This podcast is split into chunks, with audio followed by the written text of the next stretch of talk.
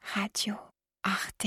membre de l'Oulipo, Hervé Le Tellier, ou un mardi.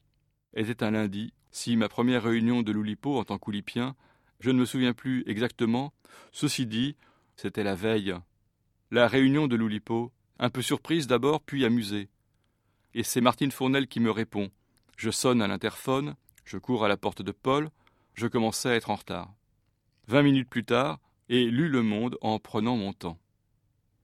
Où j'ai commandé une eau minérale, si, si, je suis allé au café du coin, à ma première séance de l'ouvroir, d'arriver trop tôt, jugeant embarrassant et quelque peu ridicule d'au moins vingt minutes. Évidemment, je suis arrivé très en avance. Ne voulant surtout pas arriver en retard, je suis donc parti très logiquement à six heures et quart. Porte à porte, de chez moi, il fallait un peu moins de trois quarts d'heure. J'étais déjà venu une ou deux fois chez Paul, et le seul moment où je bois du kir.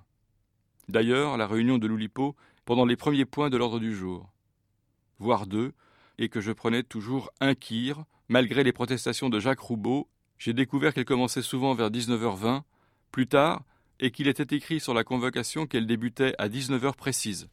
Ce dont je me souviens, c'est qu'elle devait avoir lieu chez Paul Fournel, était-ce un lundi, un mardi, en tant qu'oulipien. Je ne me souviens plus exactement du jour de ma première réunion de l'Oulipo, ma première réunion de l'Oulipo.